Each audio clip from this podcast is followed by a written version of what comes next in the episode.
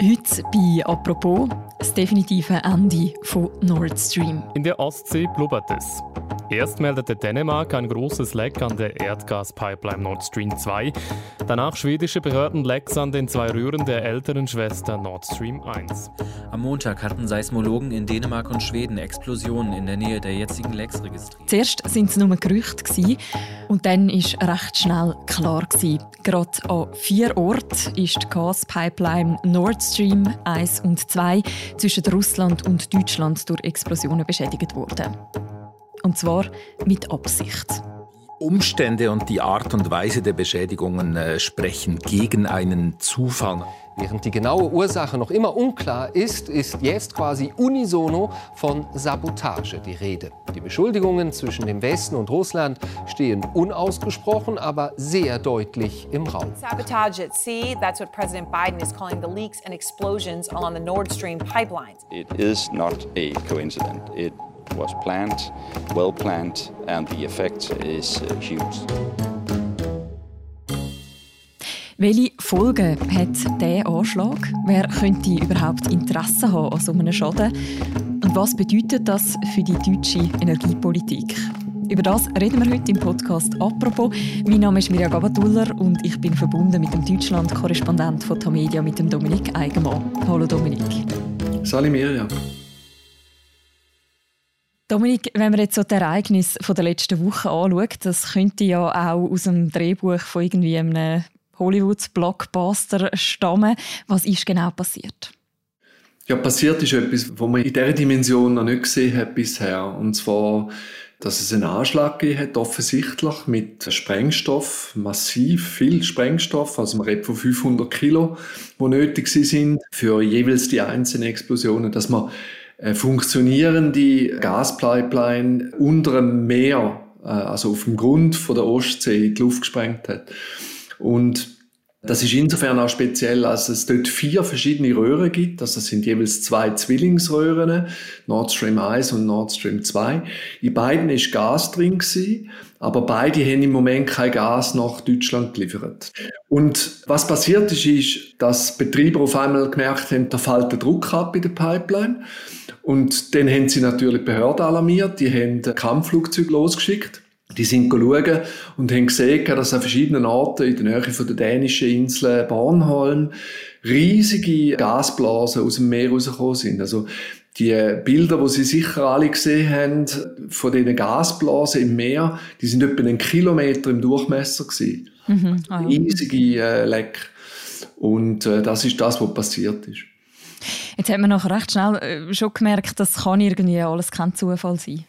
Ja, also äh, dass so eine Pipeline per Zufall beschädigt wird, zum Beispiel durch einen Anker von einem Schiff oder so, das kann mal vorkommen. Aber dass es äh, vier Pipeline-Stränge, beziehungsweise auch drei, vier Explosionen gibt, oder man hätte nachher herausgefunden, es müssen Explosionen sein, aber vier Leck gibt, äh, in einem relativ kleinen Raum, das ist so ungewöhnlich, dass man sofort gemerkt hat, das kann kein Zufall sein. Mhm. Seit das passiert ist, wird ja über die Hintergründe spekuliert. Was weiß man denn bisher darüber, wer hinter dem könnte stecken? Meine Vermutung ist, dass es noch ein Weile dauert, bis man überhaupt vielleicht eine Spur hat. Das hat damit zu tun, dass unter Wasser gibt es nicht viele Spuren man sieht äh, dort, auch wenn man in der Nähe ist und moderne Überwachungsmethoden hat, nicht wahnsinnig viel. Und es kann auch gut sein, dass die äh, Sprengungen schon vor längerer Zeit geplant sind und entsprechende Zeitzünder vor Ort verwendet worden sind, sodass man es auch nicht nur wenn man jetzt in den letzten Tagen geschaut hat, wer ist dort in der Nähe gewesen, deswegen schon weiss, wer es war. Die Frage ist natürlich sofort, wer hat das Interesse daran, mhm. dass durch Nord Stream kein Gas mehr fließt. Und da muss man ehrlicherweise sagen, das ist eine schwierige Frage. Also Interesse daran haben zum Beispiel die Vereinigten Staaten von Amerika, weil die sind immer gegen Nord Stream gewesen, die haben immer gefunden, das ist etwas, wo nur Russland und vielleicht nur Deutschland dient, aber allen unseren osteuropäischen Verbündeten schadet. Sie haben immer gern ihr eigenes Fracking-Gas an Europa und mhm. insbesondere auch Deutschland verkaufen, was sie nicht haben können, weil das Russische viel billiger war und viel näher und viel leichter verfügbar war. Also, Amerika hat im Prinzip ein Interesse. Die Ukraine ist im Krieg mit Russland, von Russland überfallen worden. Der Ukraine, aber auch zum Beispiel in Polen hat man wenig Vertrauen drin, dass die Deutschen, wenn der Krieg mal sollte vorbei sein, sagen, ja, also russisches Gas wollen wir auch in Zukunft nicht mehr. Oder russisches Gas wollen wir auch den Winter nicht mehr, wenn wir vielleicht zu wenig haben. Und weil das Vertrauen nicht da ist, kann man sich durchaus vorstellen, dass jemand das Gefühl hat, sprengen wir die Leitung in die Luft, dann ist das Problem gelöst. Russland hat Russland ein Interesse daran, eigene Pipelines in die Luft zu sprengen würde man spontan sagen, vielleicht eher weniger. Es geht um eine Investition von 17 Milliarden Euro. Mhm. Gleichzeitig muss man natürlich sagen, äh, wenn man das Vorstrafenregister von einzelnen Mächten anschaut, dann ist das genau das, was man Russland würde zutrauen. Weil Russland seit längerer Zeit einen hybriden Krieg gegen den Westen führt. Also, Oppositionelle vergiftet, Verräter vom Geheimdienst vergiftet, versucht Schaden anzurichten im Westen, zum Beispiel durch Desinformation, durch Cyberattacken, indem sie versucht, die Wahlen einzugreifen, in den USA oder anderswo und so fort. Und das ist der Situation, wo die Nord Stream Pipelines für Russland längst nichts mehr nützen. Mhm kein Gas fließt mehr durch. Man weiß, dass sie auch nicht mehr werden in Betrieb genommen werden, solange der Putin an der Macht ist. Dass Russland in dieser Situation sagt, gut, dann äh, eskalieren wir das Spiel. Dann sprengen wir die in die Luft, wir schieben jetzt die Amerikaner in die Schuhe. Das sind sie schon längst dran. Also der Putin hat gesagt, es sind äh, Angelsachsen schuld. Äh, sein Sicherheitsberater hat gesagt, die Amerikaner sind es. Und der Auslandgeheimdienstchef hat gesagt, es gibt westliche Spuren vor Ort das lange eigentlich der Russlandfreunde in der ganzen Welt, zum zu sagen, ja, das sind wahrscheinlich die Amerikaner gewesen. Also mhm. man muss ja nur mal in den sozialen Medien schauen, wie, das, äh, wie die Debatte jetzt läuft. Und so halte ich es für am, am Ende schon für am wahrscheinlichsten, dass die Russen das selber gemacht haben, einfach weil sie die Möglichkeit haben, da dadurch nochmal den ganzen Gasmarkt in Aufruhr zu bringen und weil es ihren Gesamtinteressen vom hybriden Krieg entspricht und weil sie auch die nötige Rücksichtslosigkeit aufbringen, auch politisch, um das zu machen. Das heißt, wenn ich dich richtig verstehe, und wenn das so wäre, dann geht es vor allem auch um ein Zeichen quasi an Gasmärkte. Ich glaube tatsächlich, dass das wahrscheinlich das Motiv, das wahrscheinlichste Motiv von dieser Sabotage ist, dass jemand hat wollen zeigen, wir können eure Infrastruktur, und zwar kritische Infrastruktur, zerstören, egal wo sie ist. Mhm. Also ob die in der Ostsee liegt, in dänischen Gewässern oder in äh, schwedischen Gewässern oder ob es eine norwegische Pipeline ist, wo nach Großbritannien geht, wir können euch überall treffen und ihr könnt euch nicht schützen. Das ist, glaube ich, ein Motiv, wo einerseits die Märkte und die Regierung im Westen verunsichert und andererseits ein Signal, wo im Interesse von Russland liegt. Jetzt, um das vielleicht noch zu sagen, was gegen Amerika oder gegen Ukraine oder gegen Polen als Täter spricht, ist, wenn öffentlich wird, wer das gemacht hat, und es kommt raus, es sind die Ukrainer selber gewesen, oder es sind Polen gemacht für die Ukrainer, oder die Amerikaner haben es gemacht, dann wäre der Schaden für das westliche Bündnis so gewaltig, mhm. dann würde eigentlich der Nutzen nie aufwiegen. Mhm. In Russland ist das anders. Und wenn man schaut, wie Russland seither, seit das passiert ist, gehandelt hat, dann bestärkt er das auch noch in dieser These, dass Russland das selber gemacht hat. Nämlich, das Erste, was sie gemacht haben, ist, sie haben gesagt, und jetzt liefern wir auch kein Gas mehr durch die Ukraine. Mhm. Das ist etwas, wo der Gasmarkt und der Gashändler wirklich Angst macht, weil, denke ich, jetzt gar kein russisches Gas mehr in Europa. Und das Zweite war, wir liefern kein Gas mehr in Moldau, wir liefern kein Gas mehr nach Italien, russisches.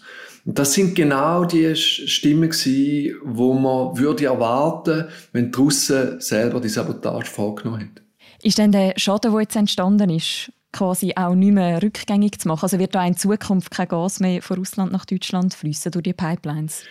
Das ist eine interessante Frage. Ich habe spontan, also ich habe mich einigermaßen intensiv mit der Pipeline beschäftigt, mhm. aber ich habe spontan das Gefühl gehabt, dass sich die Schäden wahrscheinlich relativ gut reparieren lassen und vermutlich auch schnell, wenn das jemand will und wenn das jemand finanziert.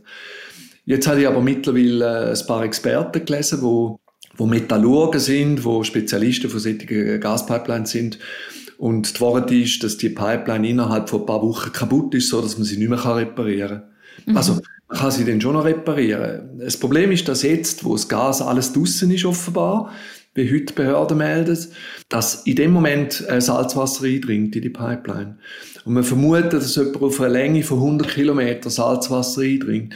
Und das Salzwasser ist extrem aggressiv und korrodiert einfach die innere Schicht von dieser Pipeline. Und wenn da kleine Löcher drin kommen, dann ist das sehr schwierig, die Gaspipeline nachher noch zu betreiben.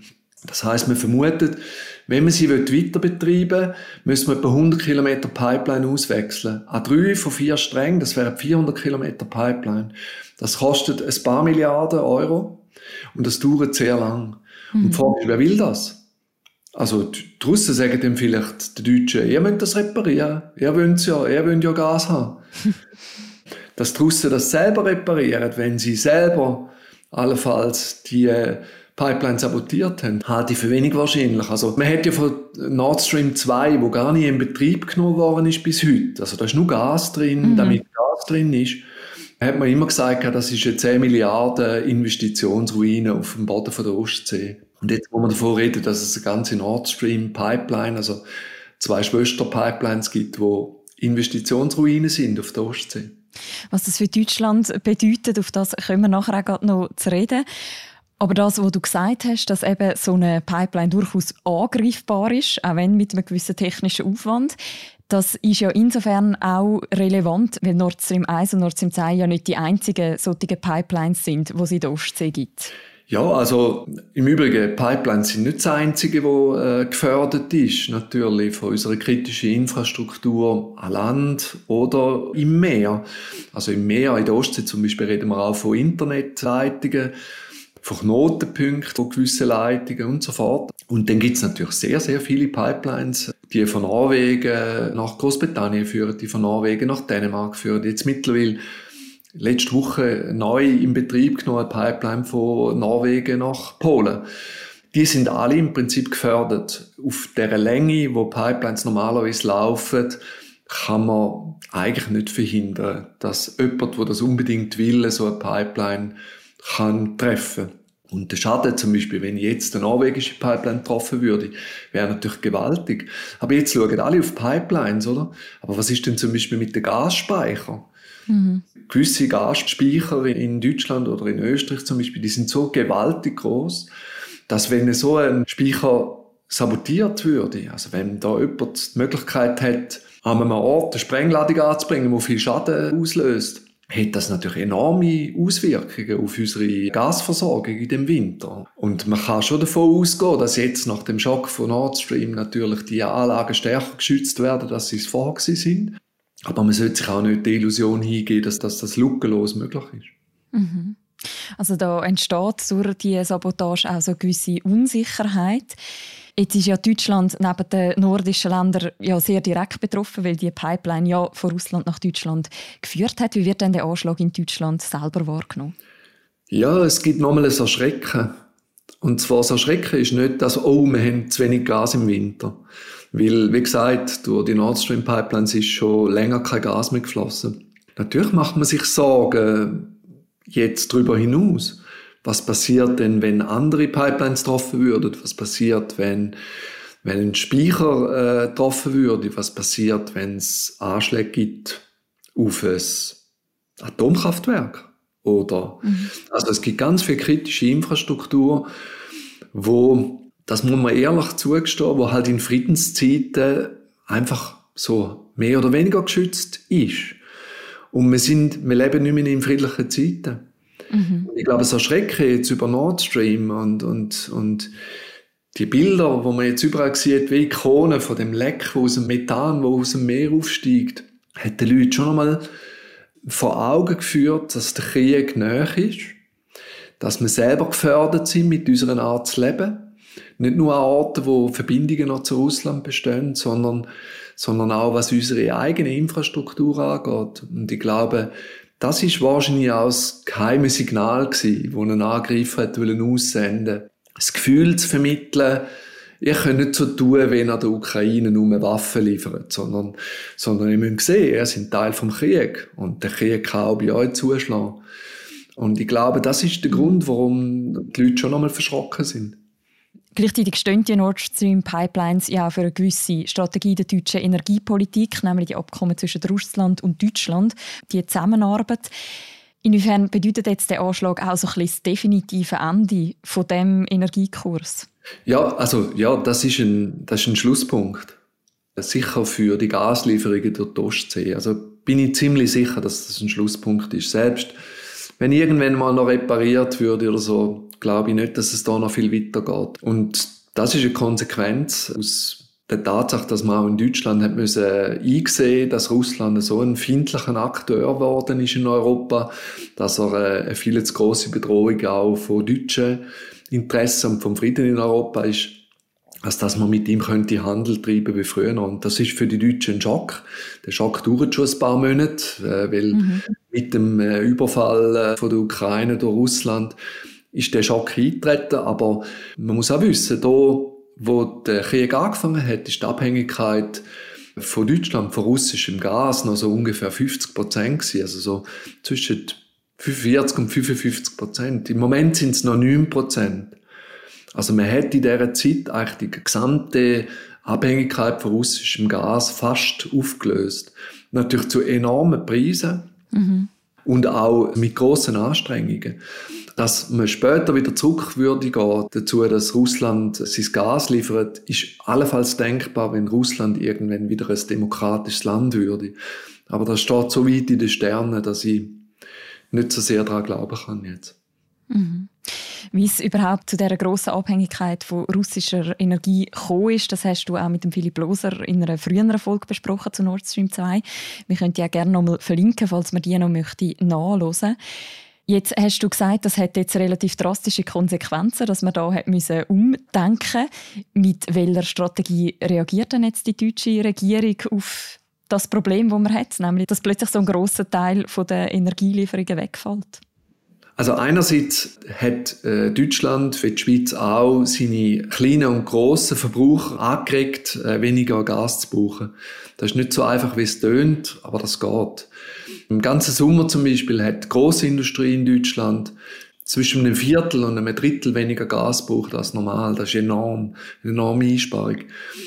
Zum Zweiten hat äh, Deutschland angefangen, auf dem ganzen Weltmarkt Gas zusammenzukaufen, vor allem Flüssiggas. Also alle, alles das Gas, das nicht über jahrelange Kontrakt auf lange Sicht schon verplant und verkauft ist, hat Deutschland mit dem enormen Geldmittel aufgekauft. Also man hat 15 Milliarden Euro zur Verfügung gestellt, um äh, den Weltmarkt leer zu kaufen praktisch. Das Gas ist nicht nur Deutschland zu gut gekommen, sondern kommt auch der Schweiz zu gut oder Österreich oder Italien teilweise auch. Aber ist klar, man hat versucht, andere Produzenten zu finden als Russland. Das ist aber auch nicht sehr leicht. Und mhm. trotzdem ist man, wenn man bereit ist, so viel Geld zu investieren, relativ weit gekommen damit. Der Preis davon ist, dass Gas heute natürlich fünfmal, manchmal zehnmal so teuer ist wie vor dem Krieg. Und was das für Folgen hat natürlich für die Industrie, für die Mieterinnen und Mieter, kann man sich ja leicht vorstellen. Mhm. Eben, das ist ja etwas, wo jetzt auch deutsche Bürgerinnen und Bürger sehr deutlich in ihrem Alltag spüren, zum Beispiel auch die gestiegenen Preise. Was kann die Regierung dem entgegensetzen? Der Unmut in der deutschen Bevölkerung ist äh, im Moment ziemlich groß und das hat sehr stark mit ähm, unglaublich hohen Energiekosten zu tun.